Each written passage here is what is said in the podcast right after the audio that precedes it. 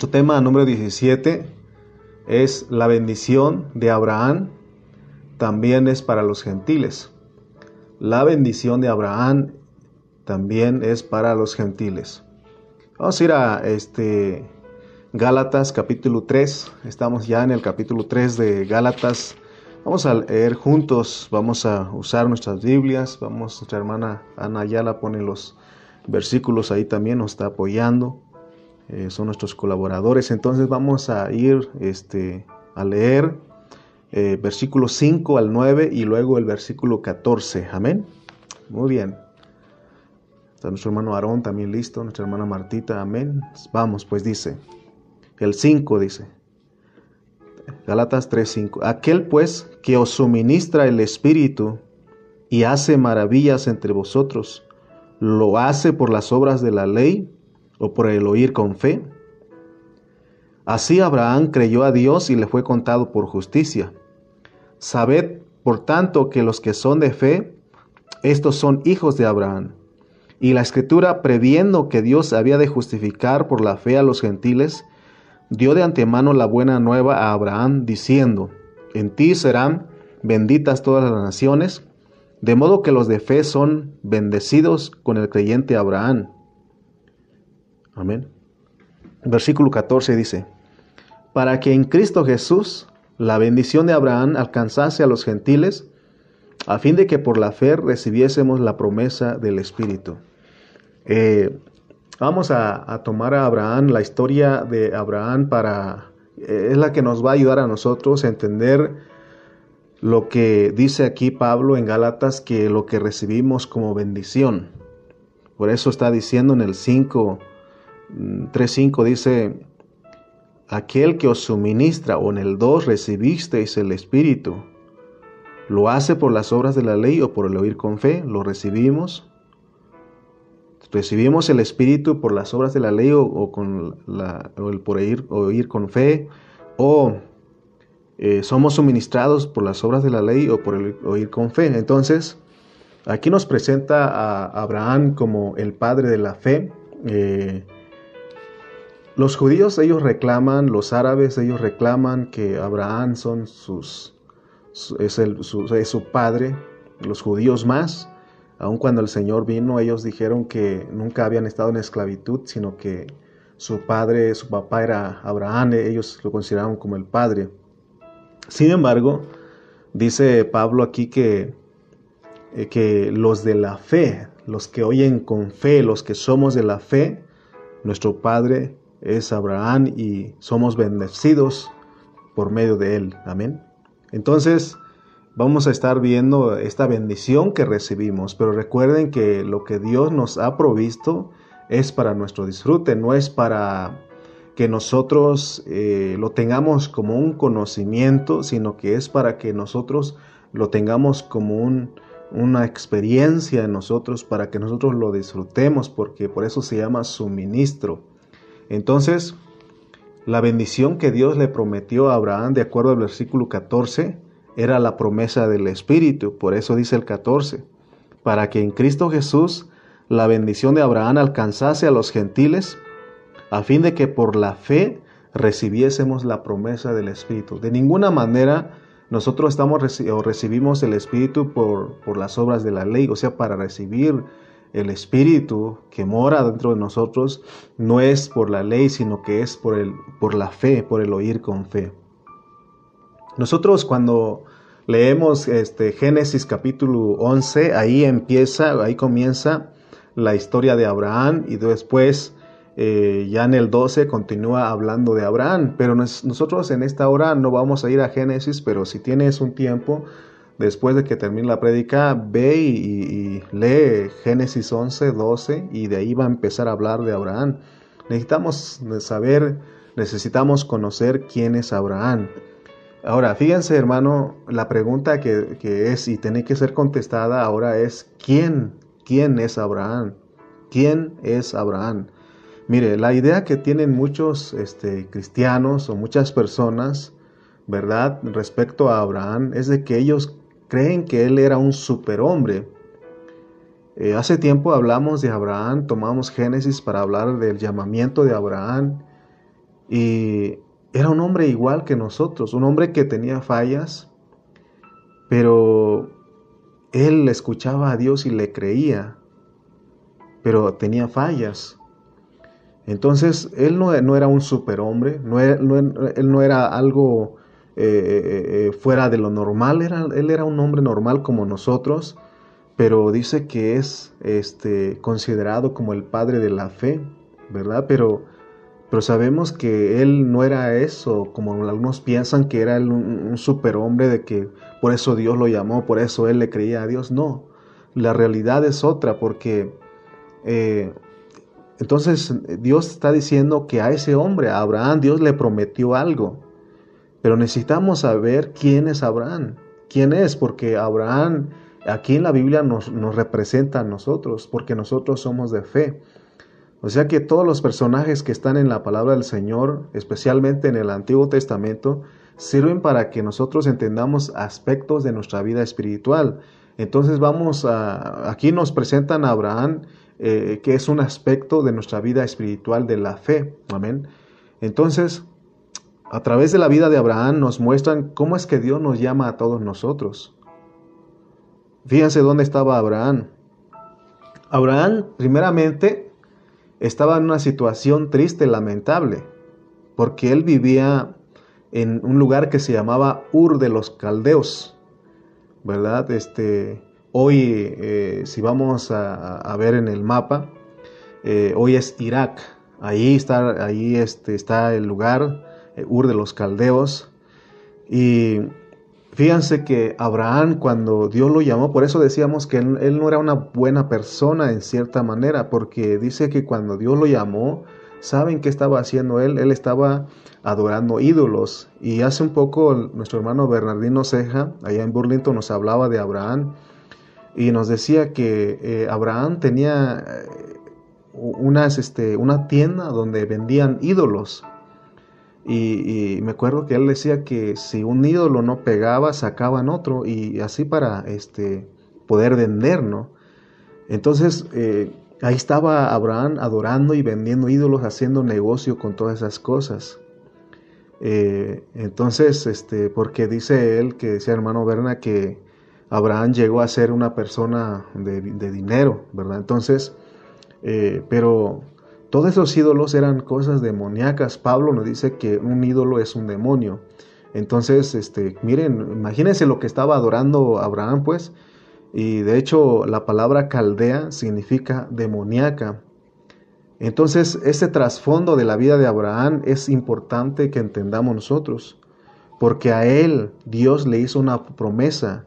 Dios le dio una promesa, como le dice Hebreo, eh, perdón, ahí en Gálatas 3:14 para que en Cristo Jesús la bendición de Abraham alcanzase a los gentiles, a fin de que por la fe recibiésemos la promesa del Espíritu. Entonces, recuerden pues que Abraham no era una persona que tenía un trasfondo bueno, sino que él, él estaba haciendo estas cosas que ya mencionamos. Y, pero sin embargo la Biblia, la Biblia le llama el padre de la fe. ¿Por qué? Porque sencillamente ese, él fue el primer hombre que tuvo la fe en el llamamiento. Aunque la Biblia, cuando nosotros vamos a Hebreos 11, nos pone a Abel como el primer hombre de fe, pero en lo que respecta al llamamiento, porque hay un llamamiento, eh, dice Romanos 8, 29 y 30, dice que a los que conoció, también este, los predestinó y a los que predestinó a estos llamó. Entonces hay un llamamiento y el primer hombre que creyó que respondió a ese llamamiento fue Abraham, por eso él se le llama, se, les, se le es considerado como el padre de la fe. Entonces, él fue el que respondió. Dios le dijo, sal de tu tierra y de tu parentela, y él salió de ahí, él respondió a eso. Ya en, en, otra, en otro mensaje hablamos de que no fue fácil que Abraham saliera de ahí. Pero hoy no vamos a enfocar tanto en eso porque ya hemos hablado, pero lo que queremos ver es de que a través de Abraham la bendición nos llegó a nosotros. ¿Cuál es la bendición? Es el Espíritu. Amén. Entonces, aquí en el 14 dice que por medio de Abraham Dios eh, le envió a los, gentiles, la promesa del Espíritu. Por eso eh, decía yo hace un momento que Abraham nos representa a nosotros. Entonces, no sé si están captando lo que Dios le ofreció a Abraham. Cuando le dijo, sal de tu tierra y de tu parentela. Entonces Dios le dijo, te voy a dar este, una promesa. O más bien le prometió algo. Y es, ya sabemos que Pablo aquí dice en Galatas que es el Espíritu. Entonces Dios en su plan ya tenía contemplado salvar a los gentiles, porque Efesios dice que la iglesia fue escogida y predestinada desde antes de la fundación del mundo. Pero en nuestro llamamiento tenemos de ejemplo la vida de Abraham. Ah, y así es nuestro llamamiento. O sea que, aunque nosotros fuimos escogidos y predestinados, pero no, no inmediatamente al nacer en esta tierra ya nosotros respondimos a, esta, a este llamamiento, sino que este, toma años. Algunos, muchos vienen al Señor de niños, otros de jóvenes, otros de, adultos y otros ya de ancianitos. Hemos visto a personas que de 83 años van a las aguas del bautismo. Entonces, eh, pero ese es nuestro llamamiento, pues. Entonces, pero veamos quién es Abraham, porque es la pregunta que dimos al inicio. ¿Quién fue Abraham? ¿Quién fue él? Y dijimos que Dios lo llamó con un, estando en un, este, que tenía un, Abraham tenía un trasfondo oscuro, negro, eh, porque dice que él estaba en, Mesopotamia, y ese lugar Mesopotamia significa tierra entre ríos, y sabemos que es el río Tigris y Éufrates, me parece. Entonces, era un lugar no poco, no, no, no agradable donde estaba Abraham. Te repito que ahí eh, adoraban a los ídolos, a los demonios, ¿no? Entonces, veamos que el llamamiento de Abraham es para entender nuestro llamamiento, así estábamos nosotros. Cuando Dios nos llamó, nuestro, nuestro trasfondo, todos nosotros traemos un trasfondo. Eh, estábamos en idolatría, estábamos en rebeldía, estábamos adorando demonios. Y cuando yo estaba estudiando esto, escribiendo, eh, llevo una carga por, la vida de nuestros jóvenes porque yo fui eh, eh, llevado o fui enseñado en la vida de la iglesia eh, de niño y, de niño este y bueno, bueno cuando uno crece uno cree o uno piensa que no ha hecho nada no ha hecho cosas malas como los otros porque hay gente que viene a los pies del Señor, pero tienen un trasfondo muy negro, ¿no? O sea que fueron muchas cosas, hicieron, practicaron muchas cosas malas. Pero mi carga es con los jóvenes que crecen en la, en la vida de la iglesia. Este, y, uno se considera una buena persona. Yo me consideraba una buena persona hasta que Dios me mostró que yo estaba igual que los demás. Eh, quizá no, eh, no participaba en la, en la borrachera, no participaba en, la, en otras cosas, eh, en pecados que parecen graves, pero sin embargo sí era rebelde hacia con mis padres. Todos los niños son rebeldes, son desobedientes en otras palabras. Y en eso, entonces imagínense, aún eso es comparado eh, con, con, esta, con el pecado de la idolatría, la rebeldía. Entonces, eh, entonces, hermanos, este, se dan cuenta que nosotros este, necesitamos ver que todos traemos un trasfondo. Eh, aún eh, a veces lo mencionamos, no tanto para, para hacerla sentir más, sino que oramos por ella y es, es Emily y, sabemos que ella puede decir que es, ella es desobediente ella a veces le responde mal a sus padres. Yo lo creo porque yo así, así era, aunque estaba en la iglesia, así lo era. Todos nosotros éramos. Aún es, todos nuestros jóvenes, ellos aunque no participan en otras cosas, pero ellos son rebeldes. Yo fui, yo era rebelde, desobediente a, mis padres. Era, les rezongaba, como dicen, este, bueno, te dan cuenta que todos traemos trasfondo, un trasfondo negro. Entonces, este, y de ahí Dios nos saca a nosotros. Pero vamos siguiendo a, Abraham. Abraham dice que él respondió al llamado a pesar de la situación en que él vivía. Por eso en Hechos 7.1 eh, habla cuando Esteban, eh, él habló y dijo claramente que Abraham se le, a Abraham, pues, se le apareció el Dios de la gloria. Por eso Abraham respondió al llamado porque Dios, el Dios de la gloria, se le apareció estando en Mesopotamia, dice. Ahora puede ser que nosotros digamos, hermano, es que el Dios de la gloria nunca se me ha aparecido a mí. Pero segunda de Corintios 4:6, segunda de Corintios 4:6 dice que cuando nosotros nos convertimos a Dios o cuando nosotros atendimos, respondimos al llamado, Dios también se apareció a nosotros. Amén. Te invito a que vayas conmigo, 2 de Corintios 4, 6, y ahí nos dice. Dice el 2 de Corintios 4, 6, porque Dios, que mandó que de las tinieblas resplandeciese la luz, es el que resplandeció en nuestros corazones para iluminación del conocimiento de la gloria de Dios en la faz de Jesucristo. ¿Se da cuenta que sí hubo eso? ¿Y cómo fue esa experiencia? ¿Usted se acuerda cómo fue esa experiencia cuando usted respondió al llamado? Quizá muchos de nosotros a la primera no respondimos, a la segunda tampoco, a la tercera tampoco, pero llegó un momento en que sí respondimos al llamado porque venimos escogidos y predestinados. Y cuando nosotros respondimos a ese, llamado, empecemos, empezamos a sentir la necesidad de acercarnos a Dios y, y, empezamos a responder a la predicación del Evangelio por medio de los hermanos que nos predicaron la palabra. Amén. Entonces la experiencia de Abraham es nuestra experiencia. El mismo Dios que se le apareció a Abraham. Es más, dice que el mismo Dios que, que, ordenó las cosas que estaban desordenadas en Génesis capítulo 1, es el mismo Dios que vino y empezó a ordenar nuestra vida. Por eso, hermano, tenemos esa experiencia. No sé si, usted se acuerda el momento que usted eh, respondió al llamado. Como le vuelvo a repetir, hay quienes a la primera que le hablan responden al llamado. Es más, hay, hay quienes al leer la palabra no, no, no hay necesidad de que, alguien, de que alguien les hable, sino que ellos toman la palabra y empiezan a escuchar esa palabra y esa, esa palabra les produce fe y ellos responden. Pero a muchos de nosotros alguien tuvo que hablarnos a nosotros y entonces tuvimos e, esa experiencia, ese Dios se apareció a nosotros. Por eso, pero no es algo que tú viste, no es algo que tú sentiste, sino que es algo, una sensación de vida que uno eh, tuvo, ¿no? Entonces, eh, cuando nos convertimos a Cristo, Dios nos quitó el velo y empezamos a ver las cosas diferentes. Yo tuve esa experiencia y empezamos con nuestra vida cristiana bien gozosos, bien contentos, es más, bien entregados, estábamos apasionados, amén.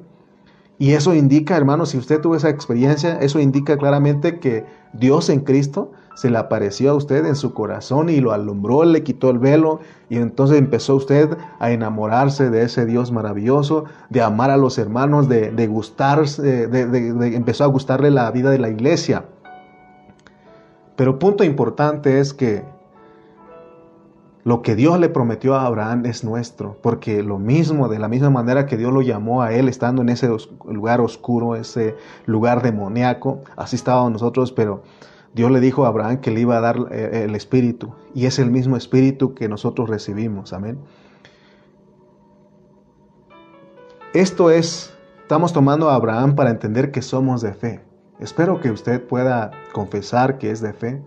Somos de fe. Usted y yo somos de fe. Por eso estamos aquí. Por eso no hay nada más que ver.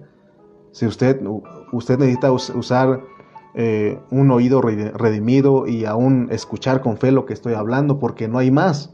Es solamente esta palabra le está ministrando su espíritu. Entonces el oír la palabra con fe hace que nosotros recibamos fe en nosotros y para que también recibamos la, la promesa.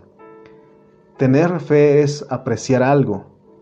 Cuando alguien tiene fe es que empieza a apreciar algo cuando nosotros empezamos a apreciar las cosas de Dios, porque antes de tener fe, antes de venir al Señor, antes de responder al llamado, no, no, apreciábamos las cosas de Dios. Pensábamos que los cristianos al ir a la reunión eh, era tanta, tanta reunión, tanta, tanto este, iglesia y, uno dice, ¿qué tanto buscan ellos ahí? Aún los que no son cristianos, eh, que no son de fe, también nos dicen, ¿Por qué tanta iglesia? ¿Por qué tanto? Sin embargo, nosotros al ser de fe apreciamos porque esto es lo que Dios quiere. Amén, porque significa que nosotros podemos apreciar las cosas de Dios porque la fe nos llegó a nosotros. Muchos de ustedes quizás tenían otro compromiso, quizá bien pudieron haber estado en otros lugares, pero ustedes dijeron, quiero escuchar la palabra de Dios, quiero escuchar la palabra de Dios porque eh, empieza usted a apreciar la palabra de Dios. Amén. Pero si una persona no le simpatizan ni le atraen las cosas de Dios, esa persona no es de fe. Es decir, no le ha llegado de fe, pero aún puedo decir que esa persona solamente recibió fe, la fe inicialmente y no está recibiendo fe, la fe subjetiva, porque el justo por la fe vivirá. Amén. Entonces, sería triste eso, ¿no? De que en un momento nosotros dejemos ya de interesarnos por las cosas de Dios, dejemos de, de, apreciar las cosas de Dios. Eh, muchos este, de repente llegamos a, a, tener muy en poco aún las reuniones eh, por este medio. Y ya dijimos que Dios así nos ha llevado no somos los únicos que estamos haciendo, muchas iglesias lo están haciendo a través de este medio. Y ya regresamos a nuestra reunión presencial. Los domingos estamos llevando nuestra reunión presencial. Sin embargo, muchos hermanos ni aún a la reunión presencial están llegando. ¿Por qué? Porque les falta fe. No tienen esa fe suficiente para apreciar eso. Para ellos entonces les da lo mismo reunirse o no reunirse. Entonces eso es peligroso. Amén. Entonces, ya vimos quién es Abraham, porque eh, dimos como introducción esto para hablar, ¿verdad?, de que la bendición de Abraham es también para nosotros los gentiles. Abraham fue bendecido porque él oyó con, a Dios con fe. Por eso necesitamos oír con fe. Ahora, ¿por qué estamos hablando de fe? Porque había un problema, había un contraste con los Gálatas. Y Pablo aquí lo presenta, él habla el contraste entre la ley y la fe. Por eso en el 5 y, en el 2, en el 5 habla de que si recibimos el Espíritu ah, por las obras de la ley o por el oír con fe, o si estamos siendo suministrados por las obras de la ley o por el oír con fe. Entonces está ese contraste. Vamos a ver qué es lo que hace la fe por nosotros y qué es lo que hace la ley. La ley primeramente tiene requerimientos. En otras palabras, la ley pide algo. Pide cosas para satisfacer a Dios. Él dice, no matarás, no hurtarás, no dirás falso testimonio, no adulterarás. O sea, pide cosas. Si alguien hace esas cosas, ¿verdad? Este puede satisfacer a Dios. Dicho en otras palabras, con la ley, la ley, con la ley Dios te pide cosas, porque la ley es Dios. Entonces, la ley quiere que nosotros demos, lo cual no, Dios no quiere eso. Ahorita vamos a explicar. Sin embargo, con la fe, porque ahí encontraste la fe y la ley, con la fe Dios quiere que recibamos. Él no quiere que demos, Él quiere que lo recibamos, que recibamos, que recibamos. Entonces la ley es para dar. Si alguien quiere vivir la ley, guardar la ley, tiene que dar y tiene que cumplir todo lo que dice ahí. Y con la fe es recibir, recibir, recibir. Dios no está para que nosotros le demos cosas. Él no está interesado, hermano. Porque Él no quiere que nosotros hagamos cosas para Él. El hacer cosas para Él, eso tiene que ver con la ley. En cambio, lo que a Dios le interesa es que seamos hombres y mujeres de fe, porque la fe es para recibir, porque Él quiere bendecirnos, Él quiere darnos. Por eso la, Biblia dice que sin fe es imposible agradar a Dios. No dice que la ley sin fe, o sea que si no tienes fe, no puedes agradar a Dios. Porque Dios es el que quiere dar, no tú, no yo. Por eso Pablo dijo que el Señor Jesús le dijo, más bienaventurado es dar que recibir porque Él quiere dar. Amén. Dios nos está diciendo a nosotros que nos quiere dar todas sus riquezas. En cambio, la ley, La ley hace demandas y pide que hagamos cosas, porque si no las hacemos, si queremos vivir la ley pero no hacemos las cosas, la maldición de la ley está sobre nosotros al no hacerlas. Mire lo que dice el versículo 10. Porque todos los que dependen de las obras de la ley están que bajo maldición. Pues escrito está maldito todo aquel que permaneciere en, en todas las cosas escritas en el libro de la ley para hacerlas. Entonces, entendamos pues, Dios no quiere eh, que seamos malditos, no quiere que estemos bajo maldición. Él quiere bendecirnos, por eso Él habla de Abraham, que en Abraham, ¿verdad? Recibamos la promesa del Espíritu, la bendición del Espíritu. Amén. Para que en Cristo Jesús la bendición de Abraham alcanzase a los gentiles. Entonces, vemos el contraste que hay, lo que es la fe y lo que es la gracia, o lo que es la, fe, perdón, lo que es la ley, lo que es la fe, lo que es la ley lo que es la gracia. ¿Recuerdan, ¿Se acuerdan que en el mensaje pasado hablamos de que recibimos la fe y recibimos la gracia? ¿Cuál vino primero? Las dos cosas van juntas. Entonces recuerda pues que la ley son requerimientos para satisfacer a Dios. Sin embargo, el Señor no quiere estar satisfecho y no quiere estar agradado por cosas que nosotros hacemos conforme a la ley, porque conforme a la ley es nuestro obrar. No, hermano, lo que Él quiere es, eh, él, se, él está satisfecho cuando da, Él se agrada cuando da. Entonces, lo que Él nos quiere dar es eh, su espíritu para que se lleve a cabo su economía dentro de nosotros. Por eso el contraste es el oír con fe. Estamos hablando del oír con fe. Eh, el oír con fe tiene que ver con nuestra apreciación. Empezamos, si usted es una persona que oye con fe, empieza a apreciar la palabra. Entonces, vemos que hay una conexión entre nuestra fe y nuestra apreciación. La fe nos encamina a apreciar las cosas de Dios que son sus riquezas. ¿Cuáles son sus riquezas? Su sabiduría, su redención, su justificación, su santificación. Cuando nosotros tenemos fe, entonces empezamos a apreciar, empezamos a, valorar, en otras palabras, lo que, lo que Dios, lo que Cristo hizo en la cruz por nosotros, hermanos.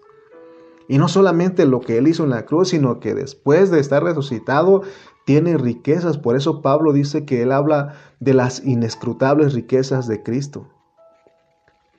Si nosotros no escuchamos la palabra con fe, si nosotros no leemos la palabra, si nosotros no oramos, si nosotros no nos reunimos con la iglesia, jamás vamos a apreciar las maravillosas cosas de Dios, las cosas maravillosas de Dios. Por eso necesitamos, hermano, escuchar la palabra.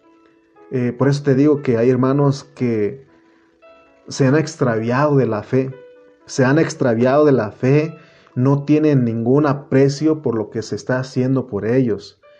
El domingo le estaba diciendo a mis hermanos en Chimalpa, acá en Tultitlán tenemos reunión de jóvenes los, eh, los sábados.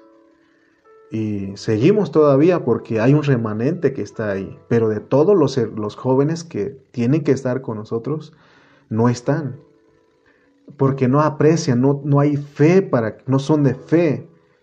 ¿Y por qué no son de fe? Porque no escuchan la palabra, no leen la palabra, no oran. Y por, como consecuencia no los ves en la reunión porque, hermano, ya no, ya no aprecian esto. Cuando hablamos de vamos a tener comunión y rápido sale el esfuerzo humano, qué voy a llevar, qué voy a dar, este, no tenemos dinero, no nos alcanza y, hermano, entonces empiezan las cosas a, esas cosas, a esas preocupaciones, a desviarnos, a desviarnos de, de lo principal que es escuchar la palabra. Cuando convocamos a comunión aún con los alimentos, si no tienes, no te preocupes. Si no tienes que llevar, no te preocupes, porque no seamos como Marta, seamos como María. María, ella no se preocupó por todo eso, sino que ella fue con, estuvo escuchando con fe al Señor y ella escogió la mejor parte. Por eso, hermano, lo más importante para las reuniones que tenemos es ir a escuchar, es ir a escuchar porque ahí, vamos a leer, ahí oramos, nos reunimos, juntamos junto con los hermanos, entonces Dios empieza a trabajar en nosotros, cumple su economía a través de nuestras vidas, trabaja su espíritu en nosotros y venimos a ser los que agradamos, los, porque somos los que recibimos las riquezas inescrutables de, de Cristo. Amén. Vamos a ir a Romanos 7 y ahí Pablo nos va a hablar, va a usar la, la analogía como una metáfora del matrimonio para entender el contraste entre la ley y la fe. Vamos a ir a Romanos 7 del 1 al 2. Mire lo que dice. Romanos 7 del 1 al 2. Es más, el subtítulo dice analogía tomada del matrimonio. Entonces Pablo, recuerden que él tiene esa, esa particularidad de usar las metáforas, así como el Señor Jesús. Dice el, el 7.1 al 2, ¿acaso ignoráis hermanos? Pues hablo con los que conocen la ley. O sea, dice, hablo con los judíos, con los israelitas. Que la ley se enseñorea del hombre entre tanto que éste vive porque la mujer casada está sujeta por la ley al marido mientras éste vive. Pero si el marido muere, ella queda libre de la ley del marido. Entonces, Pablo está usando la metáfora del matrimonio y está diciendo que la mujer aquí es Israel, porque está hablando los que conocen la ley. La mujer está con ese marido que se llama ley. Entonces, ellos están casados con la ley. Los israelitas están casados con la ley y están sujetos a esa ley. Pero dice Pablo, pero si ese marido, ese, ese marido que es la ley, muere, entonces ellos, ellos, es decir, Israel, quedan libres de la ley del marido. Cuando Pablo estaba hablando eso, eh, aún no, no, podían comprender porque el mismo Señor Jesús, este, él trató con ellos y les dijo que él era el marido. Pero ¿qué pasó? Ellos no alcanzaron a ver porque tenían velado los ojos. Y el versículo 3 dice, así que si en vida del marido se uniere a otro varón, será llamado adúltera. Pues ellos, eso creo que ellos lo entendían. Dice, sí, no podemos ir contigo porque nuestro marido es, es Dios y, no él es celoso y no podemos ir. Por eso ellos no lo quisieron recibir. Pero luego dice Pablo, pero si su marido muriere, es libre de esa ley. Entonces él dice, en otras palabras, el Señor le está diciendo, pero se acuerdan que no lo estaba diciendo claramente, aunque lo decía claramente, pero como ellos tenían el velo, no podían ver. Y él, él decía, yo vine, yo soy ese marido, yo vine a morir, ¿verdad? Entonces, para que ustedes queden libres y puedan estar conmigo.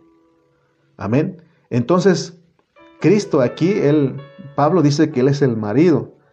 Entonces vemos que Cristo le estaba diciendo que él no podía quedarse vivo, porque al quedarse vivo y que ellos se casaran con él, ellos estarían transgrediendo la ley, venían a ser adúlteros.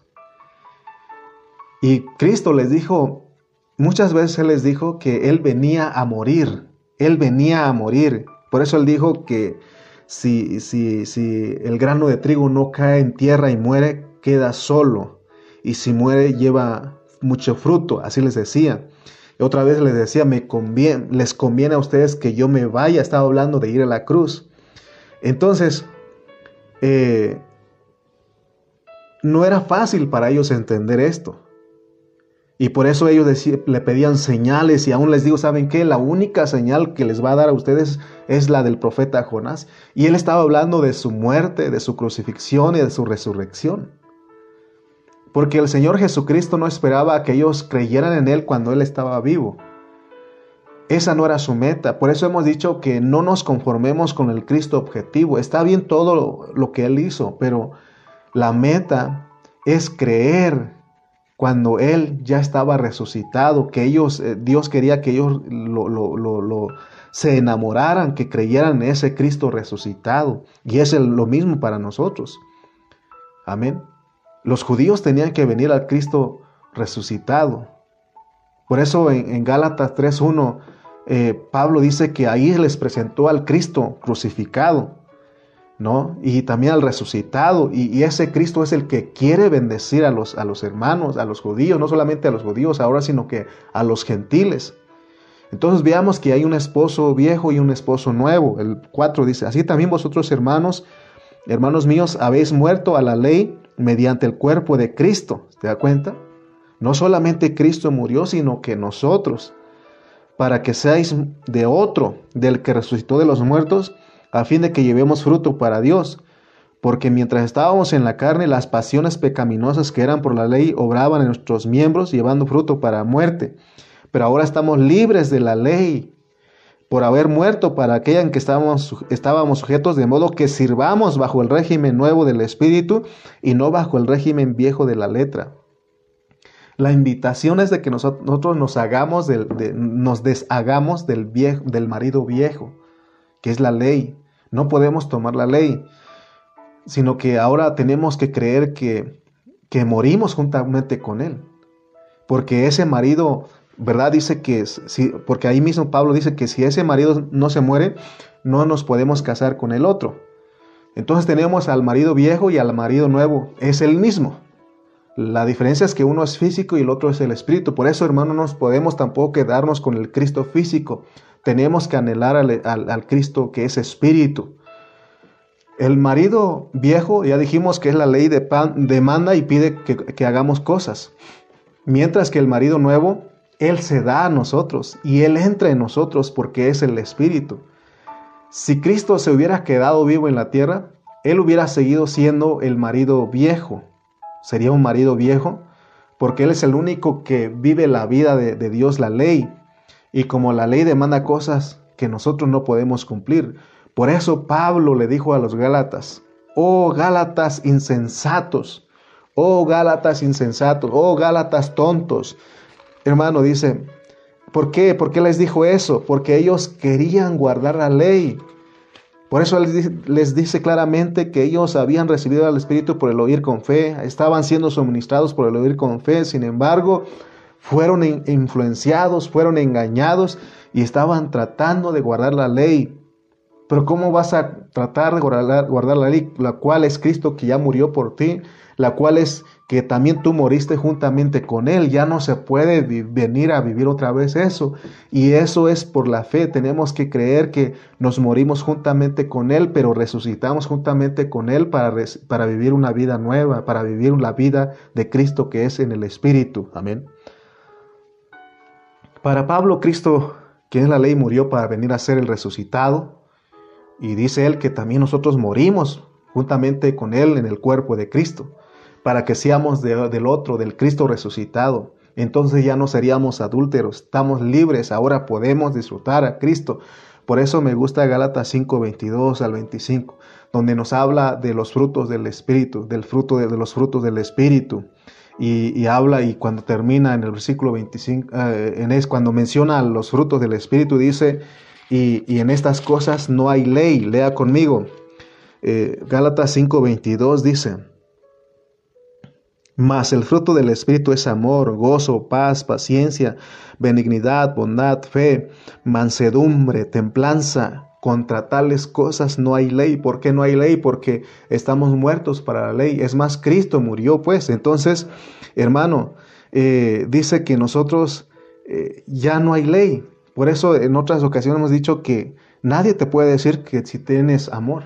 Nadie te puede, ninguna ley te puede decir eso. Si tienes gozo, ninguna ley te puede marcar. Si tienes paz, ninguna ley te puede marcar. Si tienes paciencia, ninguna ley te puede marcar. Si, si eres benigno, si eres bondadoso, si tienes fe, eh, eh, eres manso, eres, eh, eres templado, dice contra tales cosas no hay ley. Nadie te puede decir, ¿sabes qué? Ya eres, ya fuiste muy paciente, me caes mal porque eres bien paciente. Nadie te puede decir eso. Amén. Entonces, hermano, entendamos cómo funciona la ley. Dios no nos llamó a nosotros a vivir en la ley.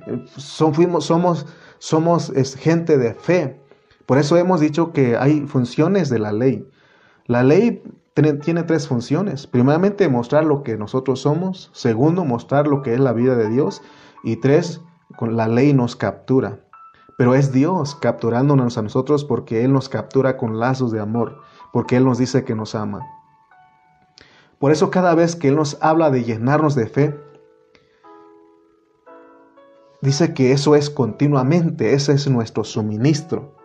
Y eso es posible por la palabra pura. Por eso nosotros los que estamos aquí oramos y pedimos al Señor para que nosotros, hermano, para que, para que ustedes, al, hablar la palabra, ustedes reciban una palabra pura.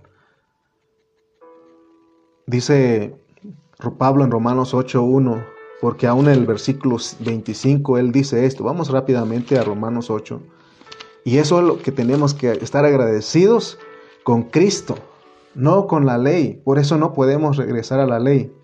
Ya dijimos, ¿para qué sirve la, ley? No te puede hacer nada, te hace demandas, hace demandas, hace este, pide cosas, las cuales no podemos cumplir. Dice Pablo en el, en el 7:25, dice primeramente, gracias doy por Jesucristo. Gracias doy a Dios por Jesucristo, Señor nuestro. Así que yo mismo con la mente sirvo a la ley de Dios, mas con la carne a la ley del pecado. Ahora pues, dice, ninguna condenación hay para los que están en Cristo Jesús, los que no andan conforme a la carne, sino conforme al Espíritu. Nadie te puede condenar cuando vives y andas en el Espíritu. Por eso te dije que, hermano, este, no podemos nosotros eh, seguir, regresar o, tomar a la ley, guardar el sábado, eh, circuncidarnos, este, llevar una dieta, así como muchos quieren que los cristianos guardemos. Entonces ya ha entendido usted cuál es la promesa que Dios le dio a Abraham. Dios le prometió a Abraham que iba a heredar a Dios mismo. En otras palabras, la promesa que, que Dios le hizo a Abraham era que él quería entrar en los hombres. Esa era la promesa que Dios le dio a Abraham. En toda la Biblia está Abraham como alguien que viajó y viajó y llegó a la tierra prometida. Obtuvo lo que Dios le prometió, la tierra, entonces, por medio de poseer la tierra es, que Dios le está revelando que la meta de Dios es darse a nosotros como, como Cristo, pero no, no, pero no como el Espíritu Santo, sino como el Espíritu. Oigan bien todos esos detalles. No está hablando de que recibamos el Espíritu Santo, sino como el Espíritu. Gálatas así lo dice, no habla del Espíritu Santo, sino del Espíritu. Porque aquí en Gálatas entonces nos habla del Espíritu, a Dios como el Espíritu. Pero ¿quién es Dios como el Espíritu? Es Dios mismo. Solamente que tenemos que saber este, sumar todas estas este, matemáticas espirituales para que tengamos una palabra correcta donde podamos nosotros disfrutar.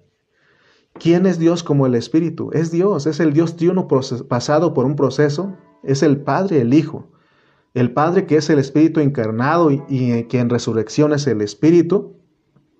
Esa era la promesa para Abraham y también para nosotros.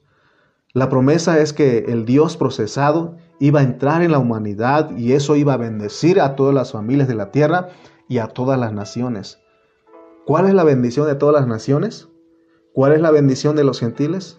Las buenas nuevas del Evangelio de que Dios vive dentro de nosotros los gentiles que Dios vive, dentro de nuestro corazón. Por eso hemos dicho que Él está cerca. En tu boca y en tu corazón Él está.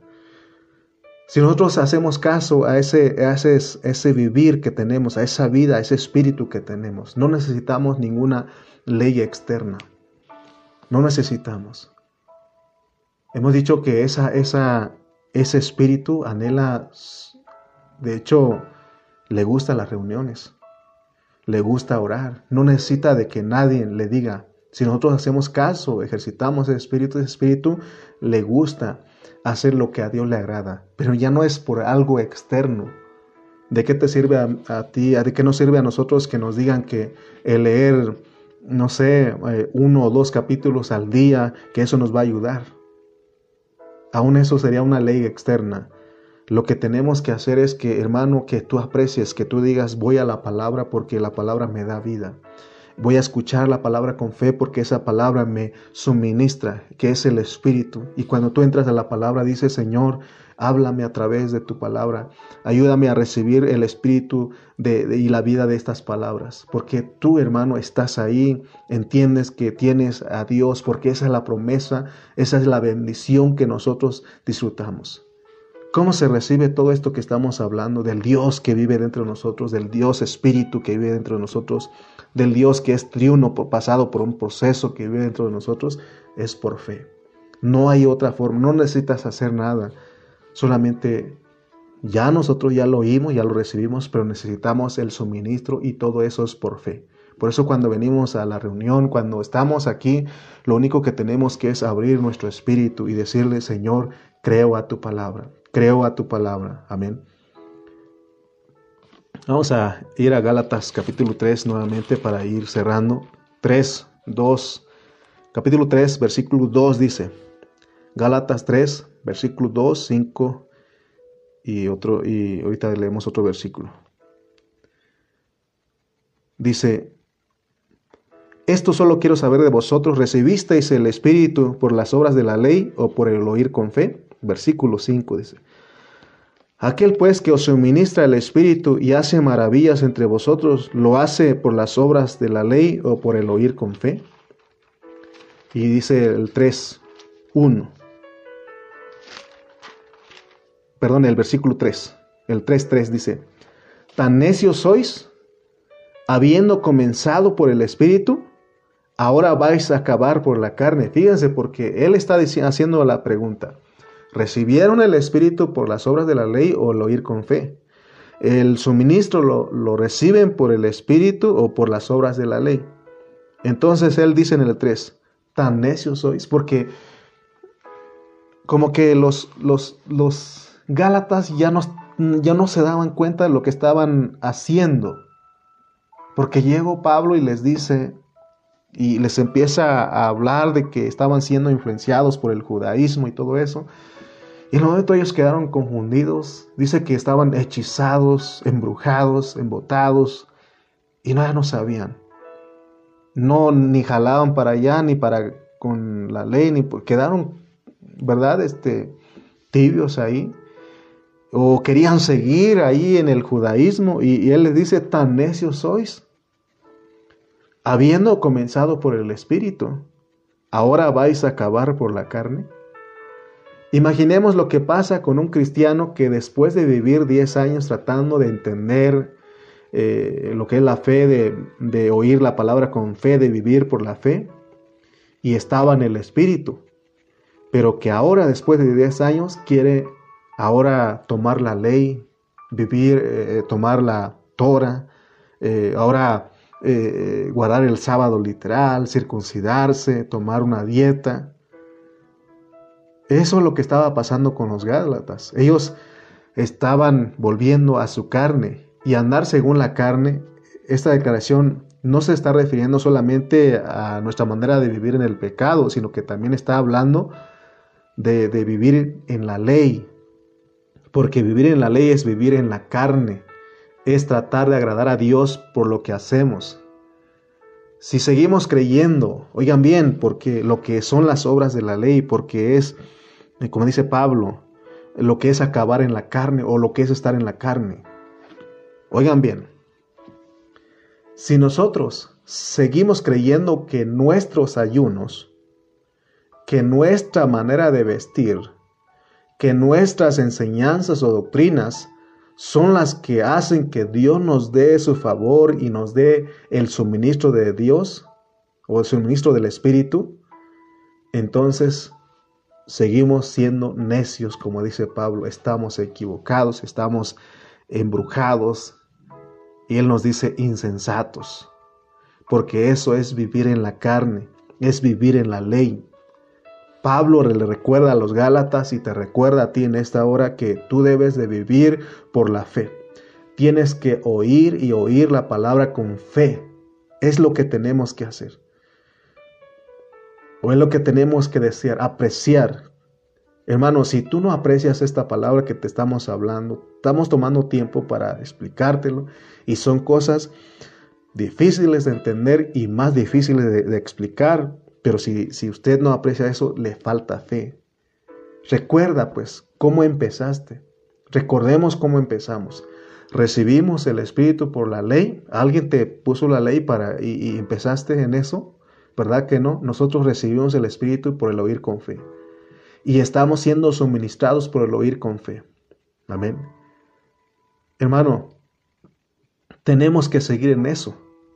Que no te engañen, que no te caigas en la trampa del diablo de regresar a algo que Dios dijo no. Por eso Cristo murió. Debemos de vivir por la fe. Debemos de oír y oír la palabra con fe. Y sabes qué? Tienes que dejarte. Tenemos que dejarnos suministrar por el Señor, por su palabra, porque su palabra nos santifica. Dejémonos santificar por la palabra. Mira hermano, ahorita que estamos aquí, estás siendo santificado si oyes con fe esta palabra, porque no te hablé de lo mío, no te hablé de, de, otra cosa, sino que te estuve hablando de lo que es Cristo, que Cristo es el Espíritu que fue impartido a nosotros. Esa fue la bendición que nosotros recibimos. Quitemos toda la pereza de no leer la palabra, de no reunirnos, porque hay pereza, hermano, de no reunirnos. Imagínense, me han dicho, hermano, hace mucho frío. Hermano, hermano, pero a otras cosas vas con frío o sin frío, ahí estás. eres el primero en estar ahí. ¿Y por qué a la reunión? Hermano, eso es pereza, eso es una mala costumbre. Dice, dice el escritor de Hebreos que no dejando de congregarnos como algunos tienen por costumbre. Hermano, tenemos que conectarnos ahora en estos, en estos medios para que escuchemos la palabra, para que oigamos la palabra de Dios con fe, con fe. Recuerda que sin fe es imposible agradar a Dios, porque por la fe recibimos las riquezas de Cristo. Hay inescrutables riquezas de Cristo que Él nos quiere dar, pero Él quiere que seamos de fe. Y que para que nosotros recibamos la bendición de Abraham, que es la promesa del Espíritu. No hay otra forma, Dios no te está pidiendo otras cosas, lo único que Él está pidiendo, hermano, es que seamos de fe, que no nos dejemos engañar, porque tristemente hemos visto a hermanos que estuvieron con nosotros, que disfrutaron esto, aún nos decían a nosotros, hermanos, eh, una vez me dijeron a mí, al pastor Cayetano, ustedes la verdad que son hijos de Dios, hombres de Dios, porque nos vienen a hablar la palabra y, aún nos halagaban. Y después de un tiempo que ya no, que ya están guardando la ley, aún nos estaban tratando de persuadir de que guardáramos la ley, de que de regresáramos a la Torah, al Shabbat, a, a Yahshua, Hamashiach, a, a todas esas cosas que Dios Dios dice, para eso murió Cristo, para morir a todas esas cosas y que nosotros vivamos en la fe y que disfrutemos la bendición, la promesa del Espíritu dentro de nosotros. Amén. Espero que tú hayas disfrutado, hayas apreciado esta palabra. Te confieso que cuando estaba escribiendo, le decía a mi esposa, son cosas difíciles de entender y difíciles de explicar, pero ya cuando te metes con el Señor, él abre tu entendimiento, tu entendimiento corre el velo y empiezas a apreciar lo que Dios hizo y lo que Él quiere hacer en tu vida. Amén. Espero que te haya ayudado esto. Este, no, no tenemos otra intención más que bendecirte. No tengo otra intención. Es bendecirte que Cristo se forme totalmente en ti. Amén. Vamos a orar. Bendito Dios, te damos gracias por esta hora porque nos has bendecido con tu hablar. Señor, y tú no quieres que hagamos nada de nuestra carne, ni aún seamos influenciados por el judaísmo, por la ley, porque la ley hace demandas, pide cosas, son exigencias, requerimientos, los cuales, Señor, no podemos cumplir. El apóstol Santiago dijo, Señor, que si nosotros somos transgresores de un, uno de los mandamientos, que nos hacemos transgresores de todas. Así que no tenemos confianza en nuestra carne, sino confianza en ti, confianza, Señor, en lo que tú hiciste. Y nos has llamado a ser hombres de fe porque recibimos el Espíritu por el oír con fe. Y ayúdanos a entender que tú continúas quieres continuar suministrándonos el Espíritu por el oír con fe. Por eso nos acercamos cada mañana, cada tarde, aún en la reunión presencial, para recibir tu palabra, para escucharlo, pero con fe. Oh Señor, gracias porque eres bueno, eres maravilloso. Quítanos la pereza de la cual nos estorba para ir a tu palabra, para escucharla, Señor. Oh Señor Jesús, ayúdanos. Sé con tu pueblo en esta hora, sé con tu iglesia. Ayuda a cada uno de nuestros hermanos, a nuestros oyentes que estuvieran con nosotros, que podamos, Señor, disfrutarte y apreciarte, Padre. Te damos gracias en el nombre de Cristo Jesús. Amén y amén.